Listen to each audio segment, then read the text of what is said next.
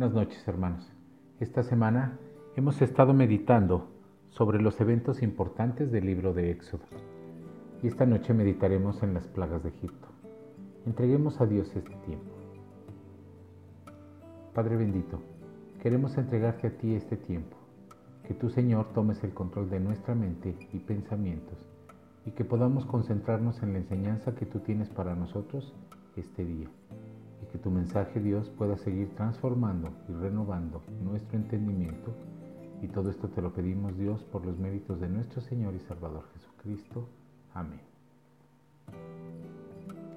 El libro del Éxodo o la salida nos narra las circunstancias en las que el pueblo hebreo estaba en esclavitud y cómo Dios usó a Moisés, entre otros hombres y mujeres, para llevar a su pueblo al cumplimiento de la promesa hecha a Abraham, Isaac y Jacob y de esta forma entregarles la tierra prometida. Como ya vimos con nuestros hermanos, el pueblo de Dios entra en Egipto para resguardarse por medio de José de la hambruna que azotaba a la tierra en esos tiempos y de las aproximadamente 75 personas que habían entrado a Egipto, al paso de 430 años salieron de Egipto aproximadamente 2.5 millones de hebreos. Sin embargo, para que esto se diera, Dios tuvo que tratar pacientemente, primero con Moisés y después duramente con Faraón y el pueblo egipcio.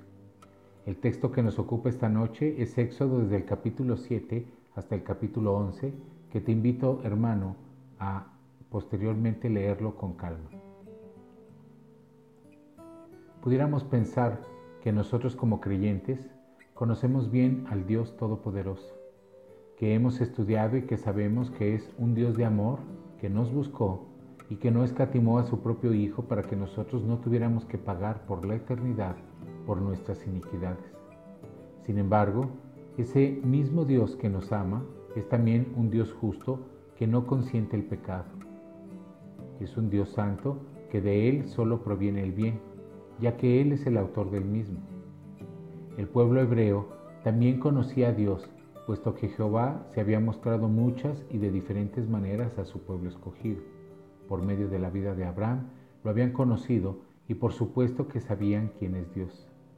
Sin embargo, a pesar de esto, el ser humano sigue una y otra vez haciendo y viviendo sin ningún recato. Vivimos ignorando a Dios, ignorando sus leyes. Lo hemos sacado de nuestras vidas, ya que la vida como creyentes, temerosos de Dios, no es fácil porque hay todo un mundo en nuestra contra. La corriente del mundo nos arrastra fácilmente debido a que no estamos bien anclados, bien cimentados en la roca fuerte, bien edificados en la palabra. Acudimos a Dios cuando estamos necesitados. Volteamos a buscar su rostro cuando algunas de las plagas de la vida nos azota.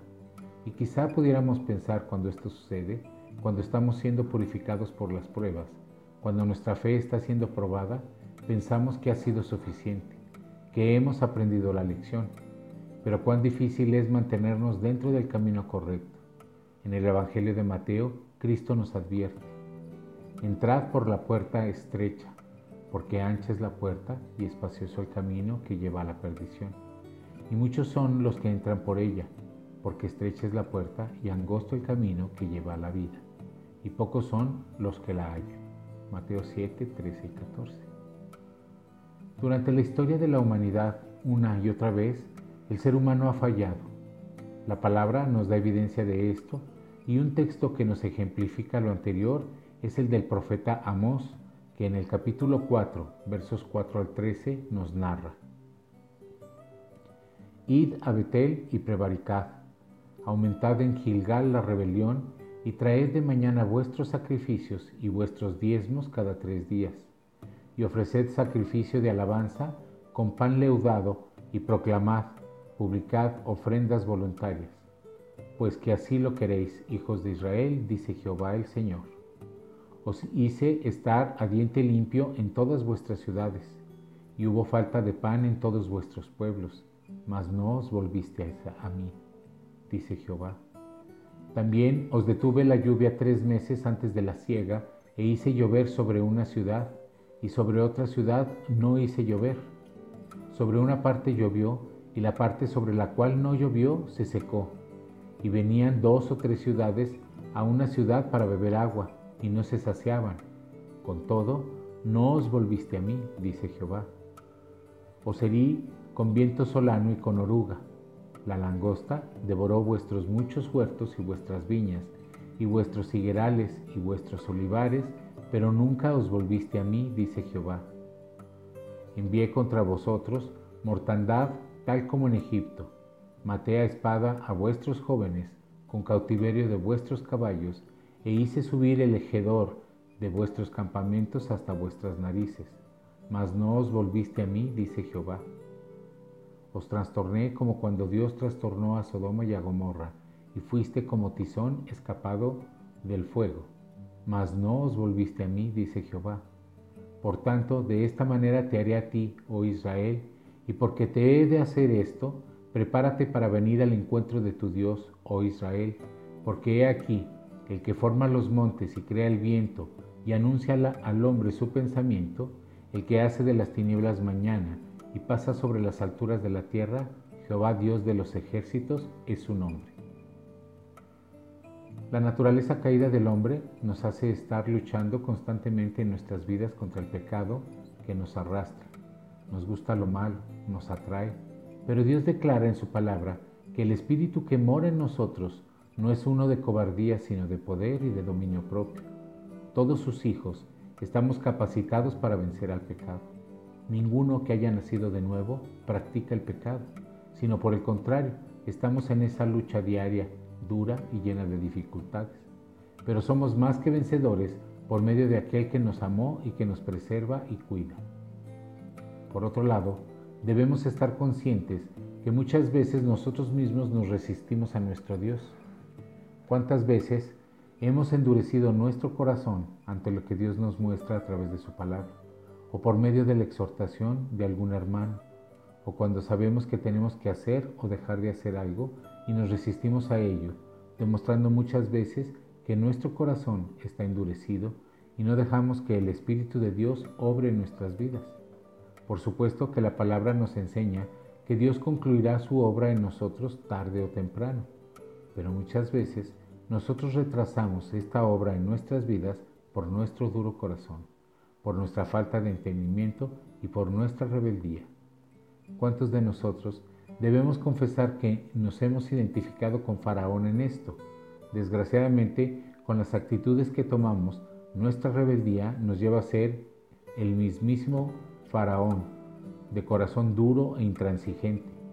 Pero Dios nos ama tanto que a pesar nuestro, Él cumplirá el propósito que tiene para nosotros, permitiendo en nuestras vidas plagas que nos llevarán a reflexionar y a buscar su rostro. Es importante notar que las plagas en Egipto golpearon prácticamente en todo lo esencial para los egipcios, desde sus creencias religiosas tocando sus divinidades como el Nilo, como el dios que daba vida y sustento al país, sus ídolos como las ranas que representaban a su diosa Hathor y que terminaron dando repugnancia a todo el pueblo, su economía duramente golpeada en las cosechas y el ganado, su salud y finalmente la vida de sus primogénitos, es decir, todo lo que era la vida diaria de los egipcios y que representaba la base de su sociedad desde el punto de vista religioso, económico y de vida cotidiana. En este sentido, la reflexión sería, ¿hasta dónde vamos nosotros a dejar llegar a las plagas en nuestras vidas? Las plagas deberán ser usadas en nuestras vidas para derribar todo aquello que, como a los egipcios, son de primera importancia en nuestras vidas? ¿Cómo sería tal vez la autosuficiencia, nuestro trabajo, nuestra cuenta en el banco, nuestra familia o cualquier otra cosa con la cual pudiéramos estar anteponiendo a Dios, que se han convertido en ídolos de nuestras vidas y que tienen esclavizado nuestro corazón y mente y por lo tanto no nos permite que los dejemos ir en éxodo hacia la tierra prometida por nuestro Creador, llámese esta los lugares de delicados pastos en donde reposaremos. Nos confortará y tendremos tranquilidad y comunión con nuestro Dios, dejándolo que nos guíe por las sendas de justicia que solo Él puede ofrecer. No hace mucho, en una de las redes sociales, alguien meditaba y compartía una reflexión donde decía, el mundo es como Faraón, tiene temor de las plagas, pero no tiene temor de Dios. Sin embargo, nosotros no somos el mundo, somos linaje escogido, real sacerdocio, nación santa, pueblo adquirido por Dios. Conocemos a nuestro Dios y tememos ofenderlo.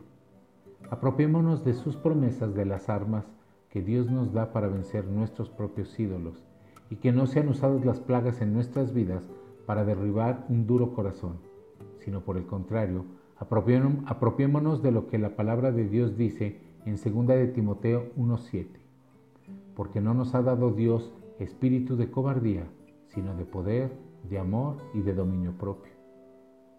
Muchas otras ocasiones nos asemejamos a Faraón en el sentido de que cuando las plagas están azotando nuestra vida, acudimos a Dios para decirle, ya entendí, me rindo a la prueba y ahora caminaré recto. Sin embargo, en cuanto la prueba es levantada de nosotros, volvemos de inmediato a repetir lo que estábamos haciendo mal, es decir, regresamos al pecado. Para Faraón esto fue una práctica común. Éxodo 8:15 nos dice, pero viendo Faraón que le habían dado reposo, endureció su corazón y no los escuchó, como Jehová lo había dicho. Dios deja establecido claramente su mensaje para Faraón y los egipcios, anunciándose y mostrándose como lo que es, el gran yo soy, quien muestra su poder con el propósito de que sea proclamado su nombre por toda la tierra. Éxodo 9:16 lo narra cuando Dios le ordena a Moisés que se presente ante Faraón nuevamente previo a la plaga del granizo y le explica su propósito. Pero en verdad, por esta razón te he permitido permanecer, hablándole al faraón, para mostrarte mi poder y para proclamar mi nombre por toda la tierra. Aún más, Dios mismo les advierte sobre lo anterior y les dice cómo protegerse de la calamidad. Ahora pues, manda poner a salvo tus ganados y todo lo que tienes en el campo, porque todo hombre o todo animal que se encuentre en el campo y no se ha traído a la casa, morirá cuando caiga sobre ellos el granizo. Éxodo 9:17. Y aun con todo y esta advertencia hubo quien prestó oídos sordos. Éxodo 9, 21 nos narra, el que de entre los siervos de Faraón tuvo temor de la palabra del Señor, hizo poner a salvo a sus siervos y sus ganados en sus casas, pero el que no hizo caso a la palabra del Señor, dejó a sus siervos y sus ganados en el campo. Dios nos muestra por medio de su palabra cómo debemos actuar y responder ante lo que no está bien en nuestras vidas. Y lo mejor de todo es que ahí mismo Él nos enseña el mejor camino a seguir. La exhortación para nosotros, hermanos, es seguir buscando el rostro de nuestro gran Dios, que su palabra sea la lámpara para nuestros pies y la lumbrera en nuestro camino. Que Dios te bendiga. Oremos, hermanos. Gracias Padre Celestial por la enseñanza en nuestras vidas. Gracias Señor porque tú nos has capacitado para aprender de ti y vivir en comunión con tu Santo Espíritu. Te pedimos Señor que nos guíes en, este andar, que nos fortalezcas en nuestro espíritu para vencer el pecado y que solo podamos ver tu guía y dirección. Te pedimos todo esto porque sabemos que nos escuchas, porque somos tus hijos por los méritos de nuestro Señor y Salvador Jesucristo. Amén. Finalmente, hermanos, les recordamos que el día de mañana por la mañana nuestro hermano Antonio Gómez, nuestro pastor, estará compartiendo su devocional matutino. Y por la tarde nuestro hermano Javier Lozano nos estará compartiendo sobre la Pascua. Recuerda que todos estos mensajes, hermanos, los puedes descargar desde Spotify. Te invito, hermano, a que los escuches y los compartas con tus conocidos.